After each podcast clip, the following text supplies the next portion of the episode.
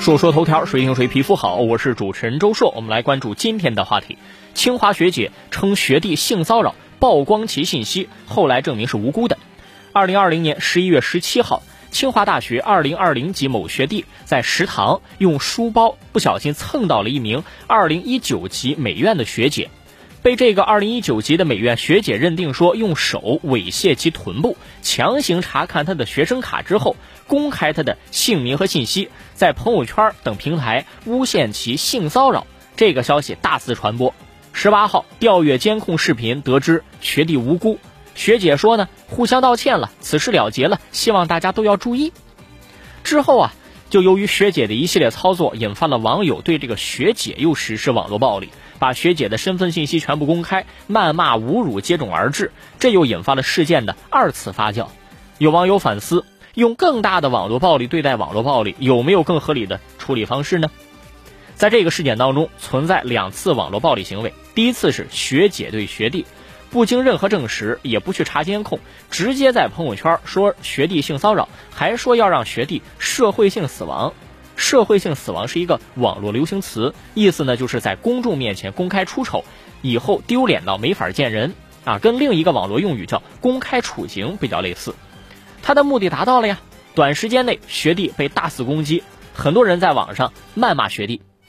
第二次网络暴力就是第二天查阅监控，学弟被证明是冤枉的。这个学姐又发声明说：“我们互相道歉了，这个事情了结了，希望大家都要注意。”然后就被各路网友扒出来这个学姐的细节信息，什么学术有问题啊，平时的行为做派啊，生辰八字姓谁名甚呐，等等等等。网友们呢又纷纷去骂学姐。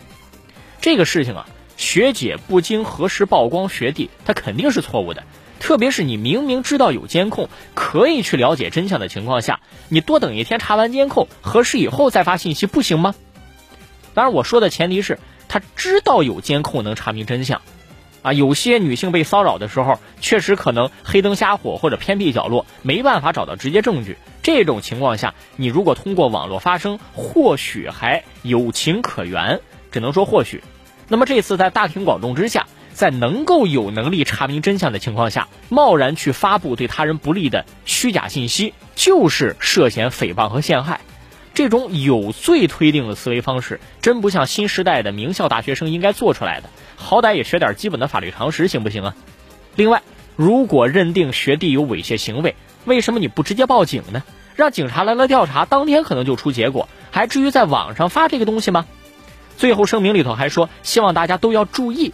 这个道歉显得没什么诚意。你让大家注意什么呢？注意不要被你这样的人陷害吗？有些莫名其妙。而且似乎还是像鸭子嘴硬的很。第二次网络暴力其实也不对，这个简单一提，跟学弟被冤枉一样，本来应该用法律手段走正常途径解决。学姐可以报警，他没有。那么学姐被网络暴力就是对的吗？我依然想说他有错不假，但是网络暴力任何人都是不妥当的。学弟可以起诉学姐，要求停止侵权、赔偿损失、赔礼道歉，甚至可以刑事自诉。这个学姐涉嫌诽谤罪、侮辱罪。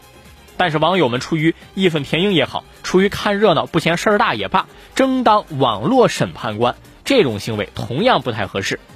其实这个事情挺为学弟后怕的，类比日本当年的打击痴汉行动啊，痴汉的意思就是在地铁上猥亵女性的一群猥琐男。二零零九年，有个叫原田信助的，在地铁站上楼梯的时候，跟一名女大学生擦肩而过。女生就立刻对身边的男伴说：“那个人刚才好像摸了我的肚子。”随即，同行男子把原田信助推下楼梯。原田信助呢，立即报警。警方把四个人带到派出所，在了解情况以后，一直把他视为痴汉嫌疑人进行审问，完全无视他遭受了两名男子暴行。在离开派出所之后，心灰意冷的原田信助选择用卧轨的方式结束了自己的生命。这个事情没有办法最终查实他是不是真的犯了错，但是从他如此激烈的表现来看，也有人质疑啊，被冤枉了就自杀，至于吗？每个人对名誉的看重程度不一样，而且在日本那个社会现状下，社会性死亡往往让人寸步难行，特别是被警方盯上之后，可能很多人都遭遇过被冤枉的事情，被冤枉往往是百口莫辩，名誉扫地，也非常痛恨那些肆意陷害别人的人。这也让我们反思，网络时代造谣的成本实在太低了。如果有一天你早上一觉醒来，发现你三十个粉丝的微博收到几千条私信骂你，有人不断的艾特你、评论你，你的电话被打爆了，你的家人被围攻，你的领导还劝退你，而事情的真相可能只是某个人说你犯了道德上的错误，出了一些个人私生活上的麻烦，而你呢却没这么做，打击屈辱无妄之灾，对于一个普通人来说，真的难以承受。最可怕的是你没有解决办法。哪怕最后被证实了真相，你又不可能去挨个人解释，周围的朋友呢会因为舆论风波再也不能像以前那样信任你，可能还会觉得什么苍蝇不叮无缝的蛋，这太可怕了。我们要承认，在现代社会当中，女性存在一定程度上的劣势，大众遇到类似事件也会下意识的认为男性是强势者，要保护女性，这无可厚非，也没有办法扭转，但要意识到。人性是复杂的，一定会有人滥用这种规则上的倾斜，为自己强权作为不正当的行为的挡箭牌，不讲逻辑也不讲道理，甚至在这个基础上试图通过掀起舆论，在事实不知道的情况下去攻击别人。更无奈的是，在做错之后呢，不少人拿着保护女性的正当权益那套，为这个人还在辩护，说什么宁可错杀一千，不能放过一个。幸好啊，这次有监控证明了男生的清白。如果没有呢？我们很多时候呼吁平权，社会长期以来形成的刻板印象就会觉得女性是弱势方，只会成为受害人，不会成为加害人，也会给予足够的偏袒和拥护。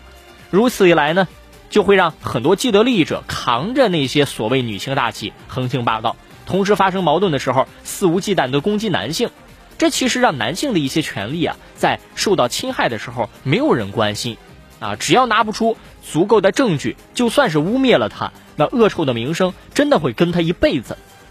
同时，这一部分人就像我们这个事件当中提到的这个学姐，是在消费社会对女性的善意，可能会让那些日后真正受到伤害的人难以发声。这就是我们应该反思的地方。在权力争取的运动当中，大众啊是很难去把握平衡的。如果再遇到类似的事件，不管是现实还是网络，不管是男性还是女性，不管是老人还是小孩，在没有调查清楚之前，还是建议大家尽量不要预设立场，更不要妄下结论，肆意的去攻击他人。女权本来的目的在于消灭性别偏见，扯掉性别的标签，让女性拥有更多的选择权和权利。追求女权是正义的目的，但是不应该用不正义的手段去实现啊。说说头条，谁听谁皮肤好？我是主持人周硕，下期节目咱们接着说。